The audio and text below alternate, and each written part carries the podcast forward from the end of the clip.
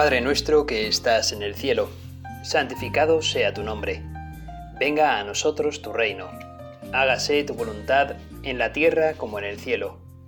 Danos hoy nuestro pan de cada día. Perdona nuestras ofensas, como también nosotros perdonamos a los que nos ofenden. No nos dejes caer en la tentación y líbranos del mal. Estamos en la novena de la Inmaculada Concepción de María, siguiendo los pasos de nuestra Madre, de la Virgen María, que nos acompaña en este caminar.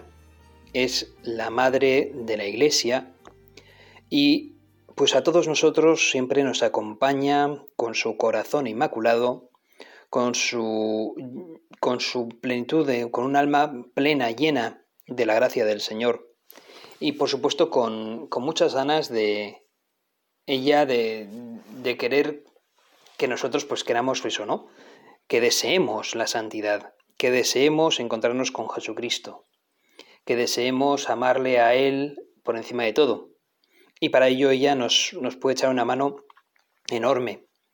En, en esta jornada de hoy, de, de, la novena de la Inmaculada Concepción, quisiera detenerme un poco en, en el asunto en el aspecto de una cosa que, es muy grande para la Iglesia, que es el aspecto, el tema del matrimonio, en concreto de, de los esposos, ¿verdad? Y para eso tengo en mis manos el, el documento, la exhortación de Amoris Letitia, que es ese, ese documento, esa exhortación apostólica que escribió el Papa Francisco. Y en el número 9, eh, que se titula Tú y tu esposa, el Papa Francisco nos viene a decir varias cosas. Permitidme que os lea y que podamos, junto con él, pues decir o al menos reflexionar, rezar lo que el Papa nos propone. Atravesemos entonces el umbral de esta casa, serena, con su familia sentada en torno a la mesa festiva.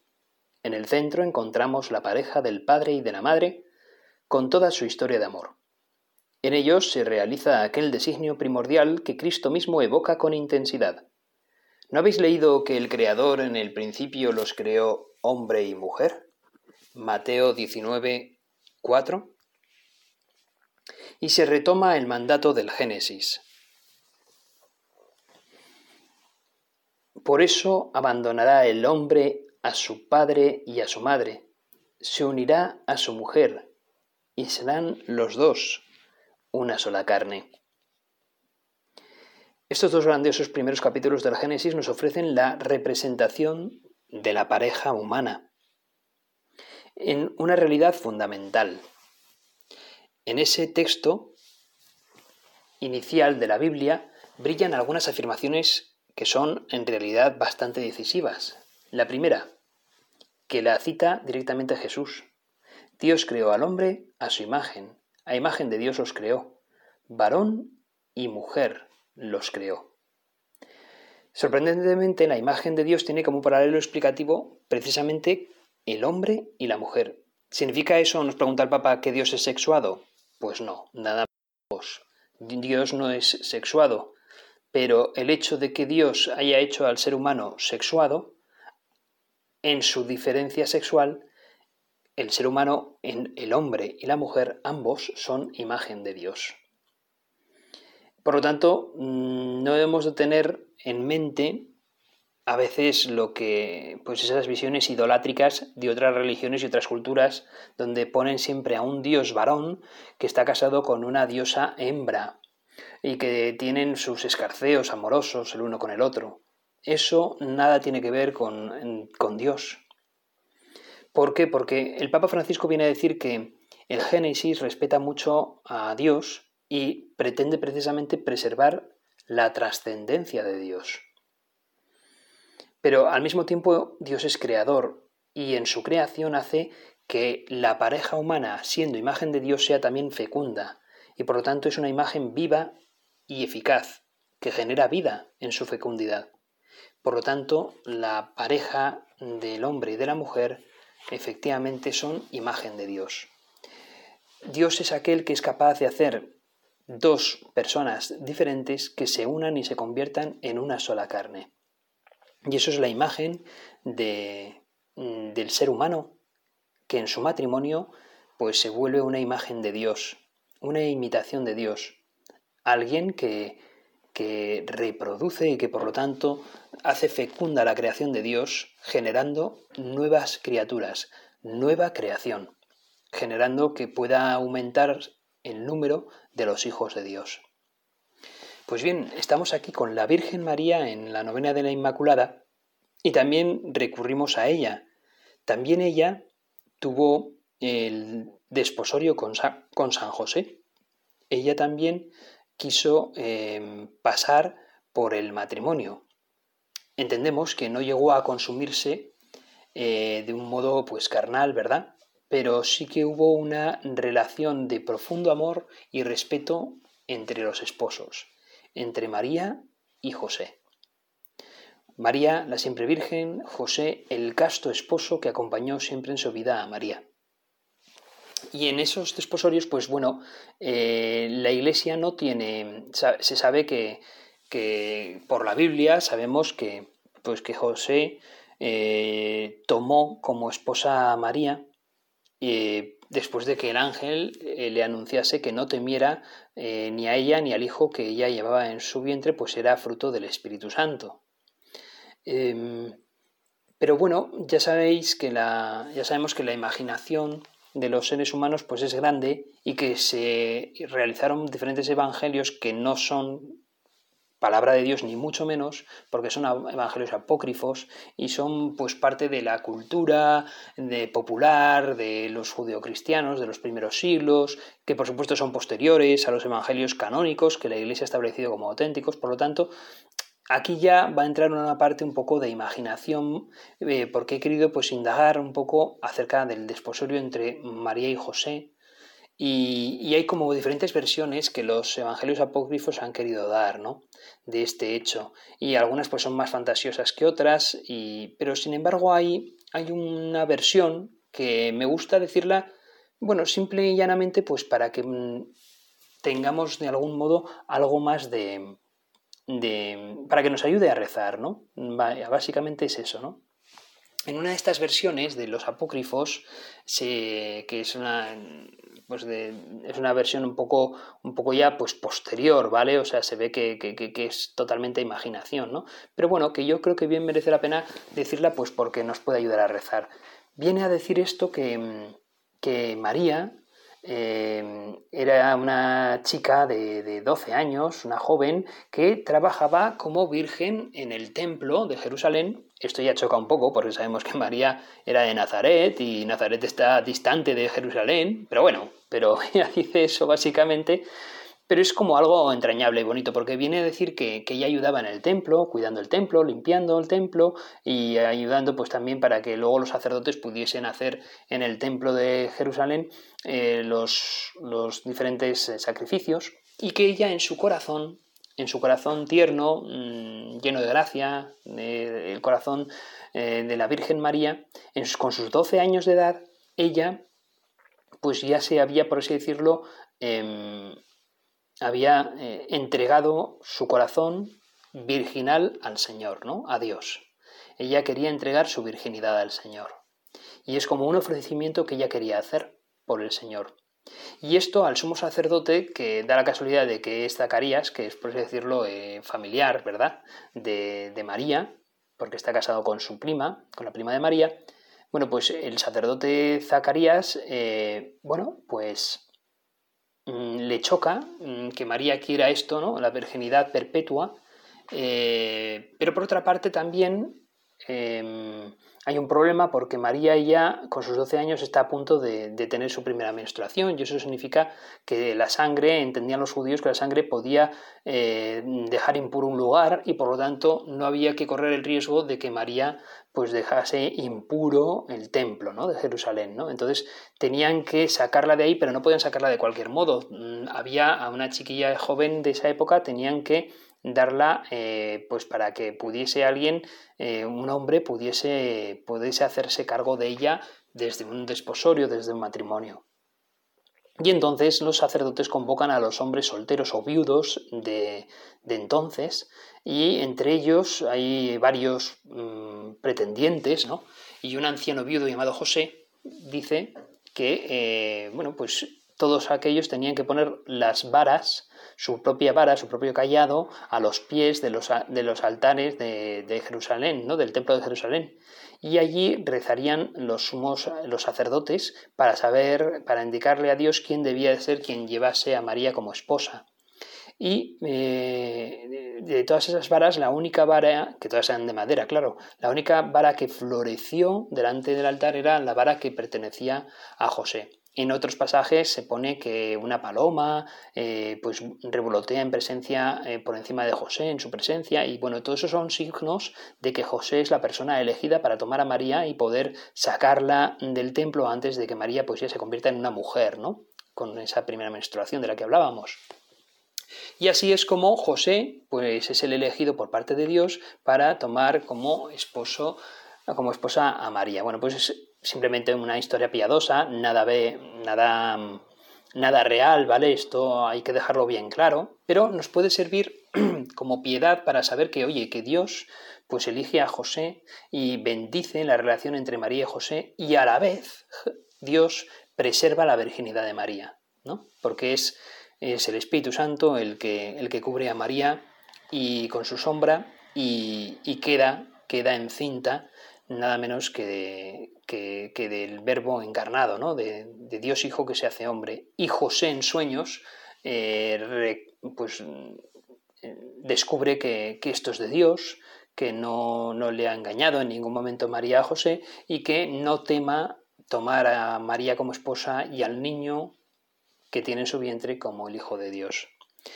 Pues algo piadoso que nos tiene que hacer que pensar y sobre todo descubrir que para Dios el matrimonio es algo muy santo, muy querido por Él y bendecido por Él y que nosotros debemos por tanto de rezar por los matrimonios para que estos pues se puedan santificar en su día a día.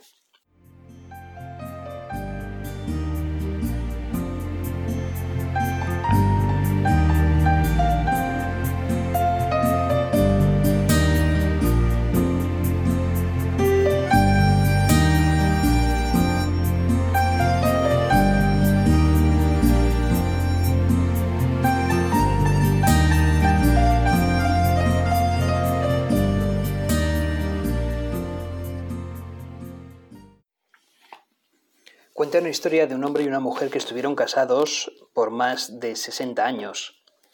Y habían, habían compartido todo, hablaban mm, de todo y no se habían guardado nunca ningún secreto, salvo que ya la mujer, ya viejecita, sí que guardaba en su armario una caja de zapatos y el, lo único que le había pedido a su marido como secreto era que nunca abriera esa caja de zapatos.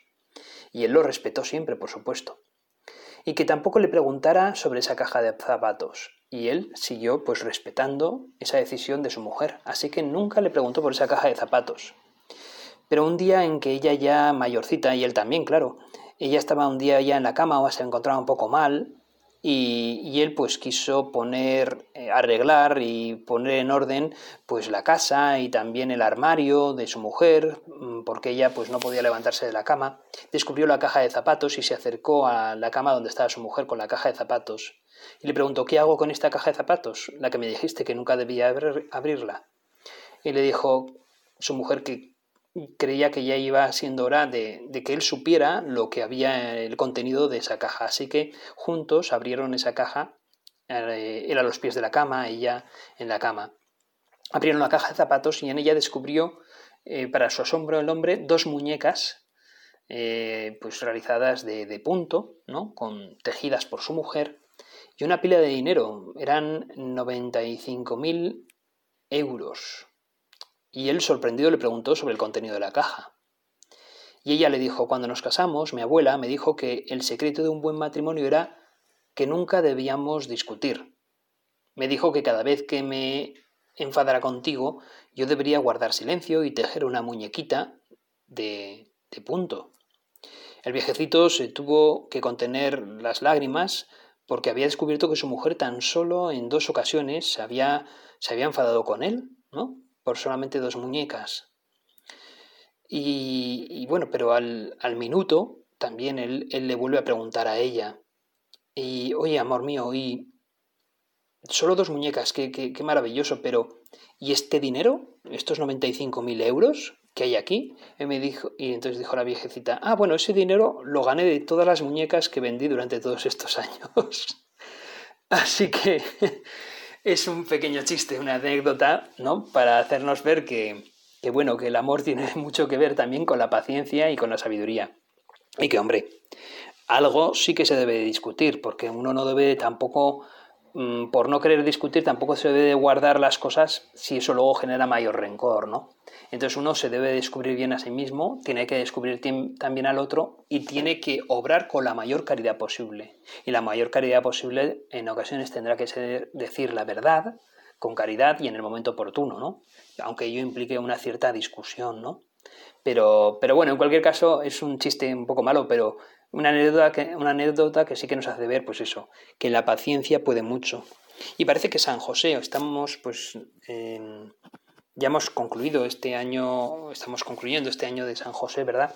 Y de la familia, y nos hace ver también que José tú, supo tener la paciencia suficiente para que fuese Dios quien le chivase de que, de que la mujer, María, que, que iba a tomar como esposa, que debía de tomarla como esposa porque efectivamente lo que ella tenía en su vientre venía de Dios, lo que ella le había dicho era verdad. Y, y entonces, bueno, pues, pues el amor tiene que ver con eso, ¿no? Con la sinceridad, pero con la caridad y la paciencia también.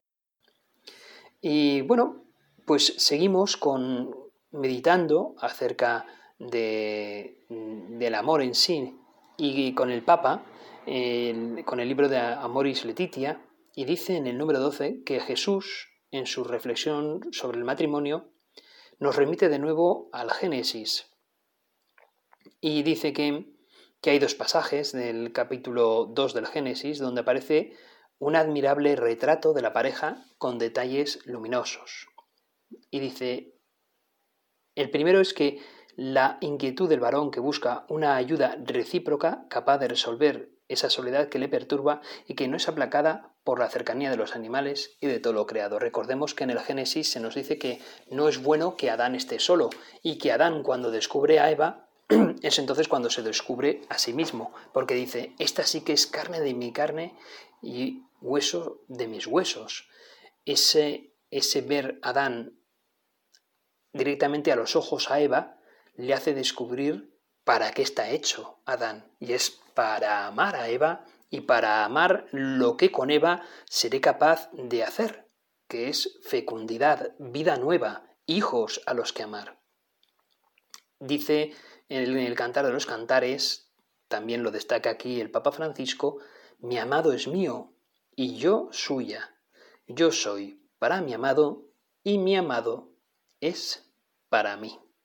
Aquí en vez de Adán ya es una mujer la que habla y comprende esa mujer que mi amado y yo somos el uno para el otro, yo soy suya y él es mío, por lo tanto en realidad somos una sola carne, ¿no? Estamos hechos para tener esa unión y esa unión hasta el punto de que puede ser pues eso, ¿no? fructífera, da nuevo fruto. Hay un pasaje del Salmo 63 donde dice, mi alma está unida a ti. Es decir, eh, mi alma ya es, es, es tuya y tu alma es mía. Los, las dos almas se han fundido en una, por así decirlo, ¿no? Somos una sola carne y por lo tanto, qué bueno es que haya una comunión hasta espiritual, ¿no? En los que las dos almas sean hasta una, ¿no? Esto es lo que viene a evocar ese salmo. Dice, por tanto, el Papa que la unión matrimonial no solamente, por tanto, se queda en una unión en su dimensión sexual y corpórea, sino en su donación voluntaria de amor. Qué grande eres Dios que eres capaz de hacer algo tan maravilloso, que dos personas por completo distintas, sin embargo, sean capaces de unirse en un abrazo físico y en un abrazo espiritual, de tal modo que no son dos personas, eh, siendo dos personas distintas, son sin embargo dos personas que se han unido en una unidad tal que son capaces de hacer juntos un acto de amor sublime, un acto que pretenda precisamente pues generar nueva vida. Y aquellos matrimonios que lo han intentado pero no han conseguido por su cuenta dar nueva vida. Sin embargo, esos matrimonios muchas veces, por amor a ti, Señor, han sabido unirse y dar también mucho fruto, mucho fruto ayudando a otros y llevando su condición de bautizados, su condición de, de, personas que quieren ser santas y amarte a ti por encima de todo, Señor, pues han sabido aun sin haber conseguido tener hijos, sin embargo, haber dado un amor inmenso a los demás, personas necesitadas o en el ámbito de la Iglesia, donde han sabido también dar muchos frutos. Conozco matrimonios que, que, que han, pues, son estériles en lo físico, pero que sin embargo han sido pues muy fecundos en ayudar dentro de la parroquia, ¿no? Con una catequesis sublime acerca de la unión matrimonial, con eh, dando catequesis también a jóvenes novios que han querido también hacer bien las cosas delante de ti, Señor.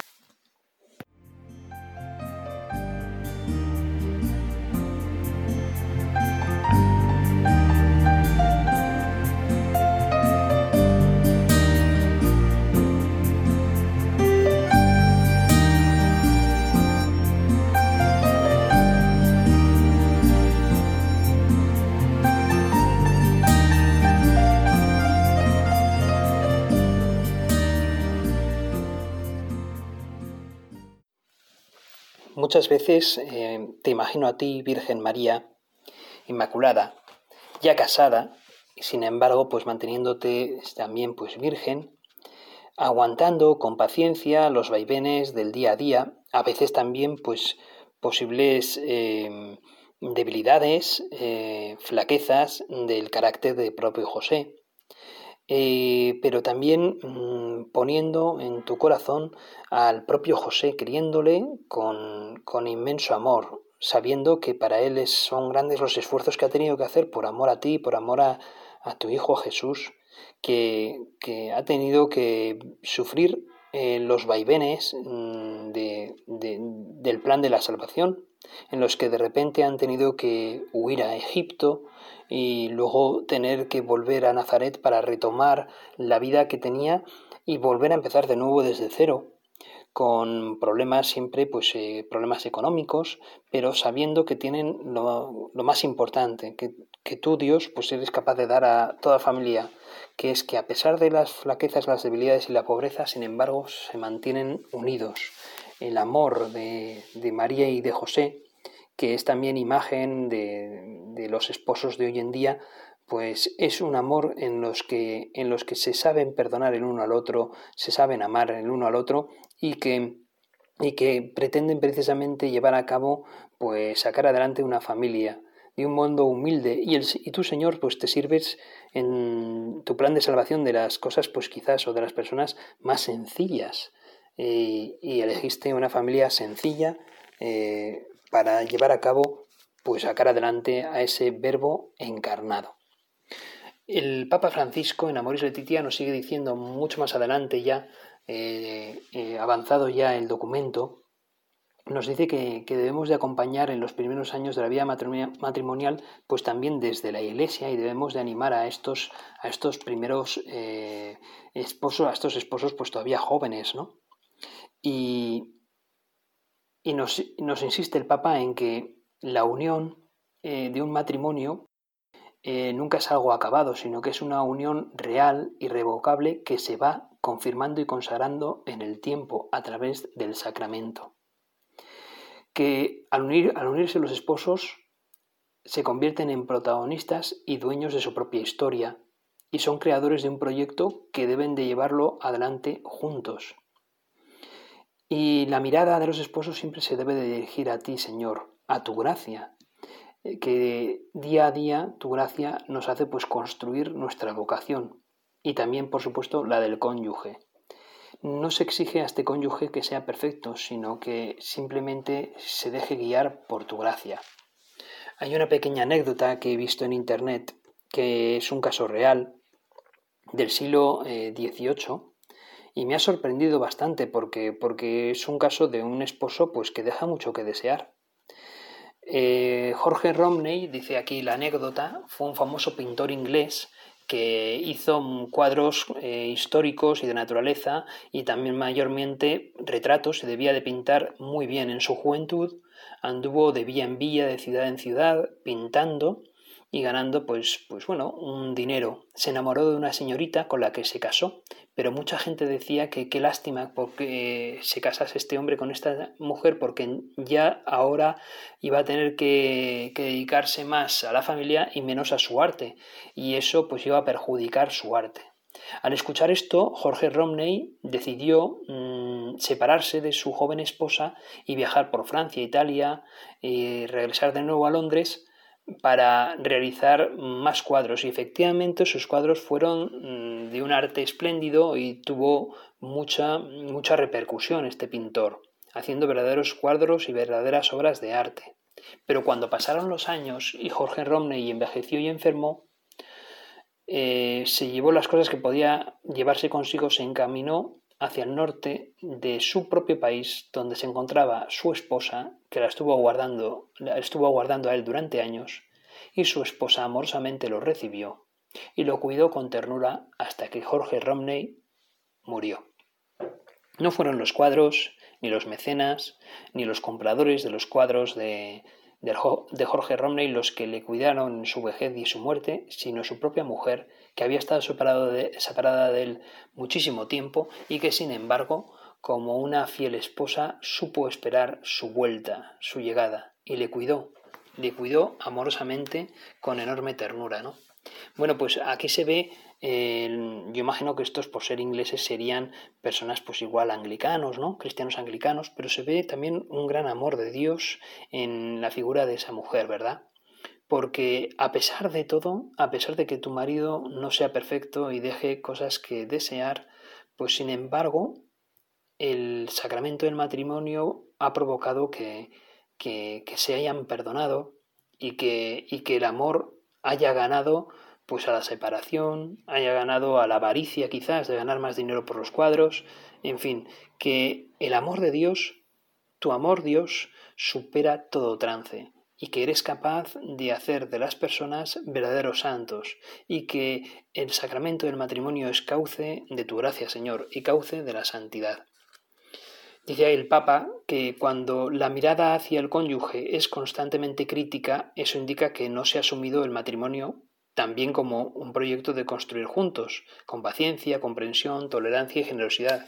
Esto lleva a que el amor sea sustituido poco a poco por una mirada inquisidora e implacable por el control de los méritos y derechos de cada uno, por los reclamos, la competencia y la autodefensa.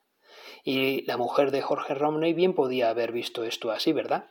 Porque efectivamente su marido dejaba que desear en algunas cosas y podía haber, eh, bueno, haber gritado por sus propios derechos.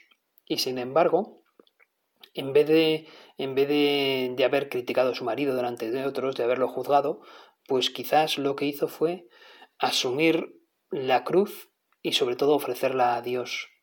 Y Dios hizo que esa cruz se convirtiese en una acogida afable a su propio marido cuando ya por fin, después de muchos años, él volvió.